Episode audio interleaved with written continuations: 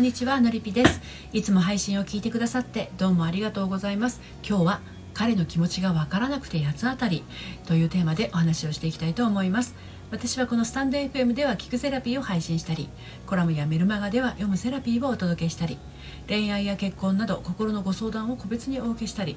大台目前アラフォー女性の心と人生の軌道修正をお手伝いしているセラピストです。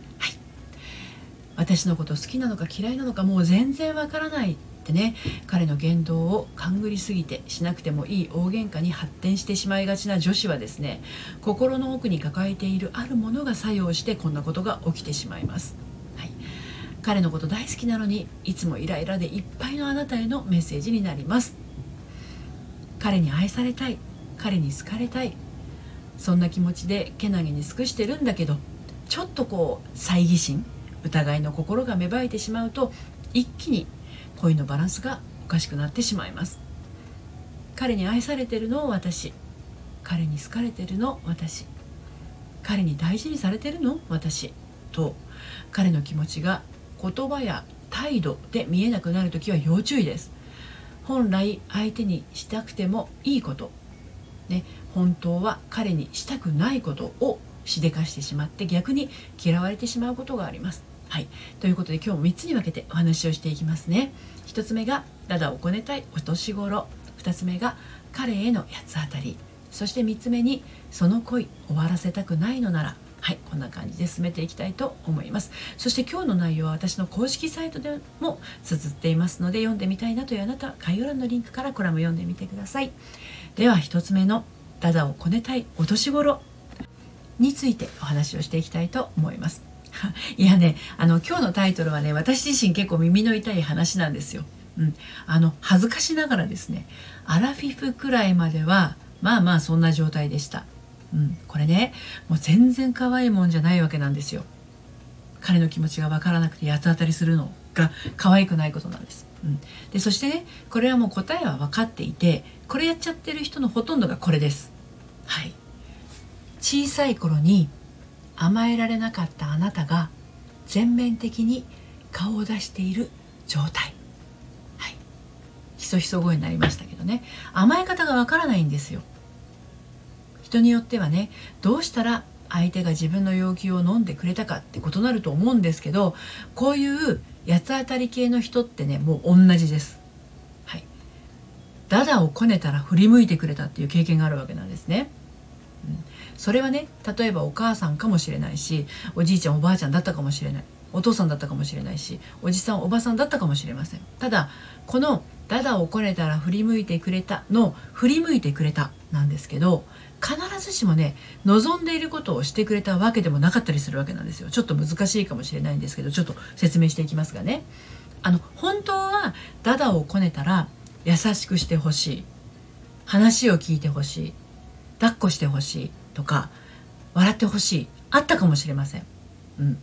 例えば多いのはねお母さんにダダをこねるっていうのが多いと思うんですけど何度も何度も話しかけてもお母さんに「後で」とか「忙しいの?」って言われちゃうと自分のね存在がないもののような気がしてきちゃうわけですよね。本当は優しくしてほしいとかお母さんに話を聞いてほしいとかお母さんに抱っこしてほしいとかお母さんに笑ってほしいだったんだけれどもうこの際何でもいいからっていう気持ちになっていきますから次のような状態で反応してくれても嬉しいわけですよ。うるさい怒られる。いい加減にしなさいと呆れられる。ただをこねてもダメよって言われる。うん。一見ねこんな反応じゃないこんなの欲しくないってね思うかもしれないようなお母さんの反応だけどいえいえいえどっこい。自分の存在すら消えていたかもしれない危機感を持っていた子供のあなたにとってはねたとえ怒られたとしても振り向いてくれることはこの上なく愛されているって気づいてもらえた感があるわけなんですよ。もうねけなげすぎて泣けますよね。はい。あなたはそんな感覚ありますか、はい、で2つ目の。彼の八つ当たりについてお話をしていきますけどそれはねあなたの愛情の表現であり彼の愛の確認作業なんです。たとえ自分が傷つくようなことが起きたとしても反応が欲しいんですよ。ただねそれをされた方は違います。とても愛情の表現とは思いません。彼側のことよ。うん、いやねたとえ愛情の表現の一つなのだと分かってもちょっと迷惑いやいやいやいや面倒くさいことなわけですよ。だって楽しくないじゃないですか。彼にとっては大事にされているどころか彼彼女のねイライラの標的にされているようなもんなわけですよ。ほら日頃私女子たちにお伝えしてますよね。あなたを傷つけるような相手はあなたを愛してない。あなたを大切にしているとは言えないと。あなたが彼に八つ当たりしていることは彼を愛しているとは言えない行動で。とても大切にしているとは思えないことなんですよ。小さい頃に素直な自分をせき止めてしまってね裏返しの思いで愛する人の愛情を勝ち取ろうとしていた名残がね今恋愛という土俵の上で再燃してしまっているような状態なわけなんですよ。いやもうね本当私はこれアラフィフまでやってましたからね。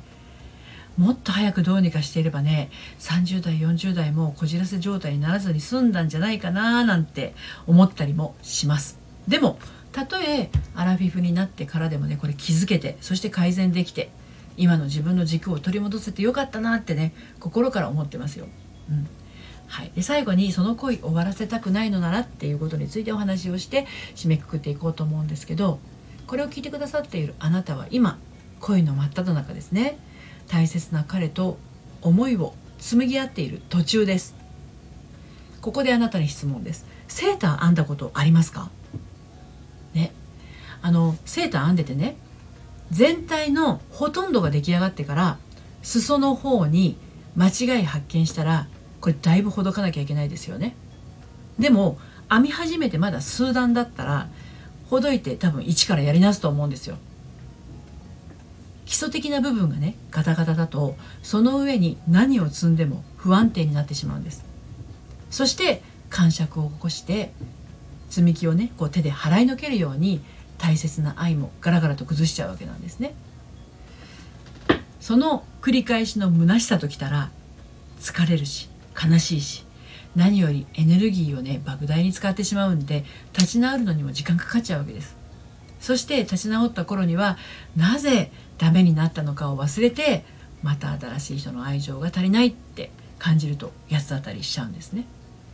で正直に言うと八つ当たりやダダをこねることであの相手の愛情は得られません。あなたの欲しい愛情は得られないんですよ、うん、そしてその原因は自分自身が作っていることに気づきましょう。小さい頃のあなたがねダダをこねると愛情がもらえる方法だって思ってしまったこあの思いをねこう徹底的に癒していくことで素直な自分が今度はあらわになっていきます。この方が断然こう愛され女子になりますけどね。で私のやってる個別相談のりのりぴ塾生にはですねそういうこじらせ女子がたくさんいらっしゃるんですけど卒業していかれた塾生はですねあの今はね最初はそうだったんだけどこじらせ女子だったんだけど今は芯があって自分の足で立って自分の意見を持って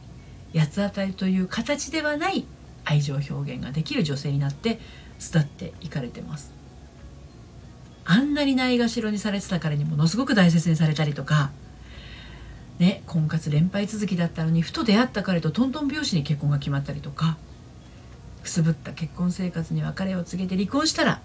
その2年後にはベストパートナーと出会ったりとかね。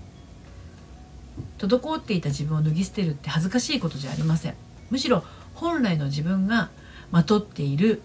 いらない思いはとっとと捨てる方があなたの望む幸せには近道になると思いますよ。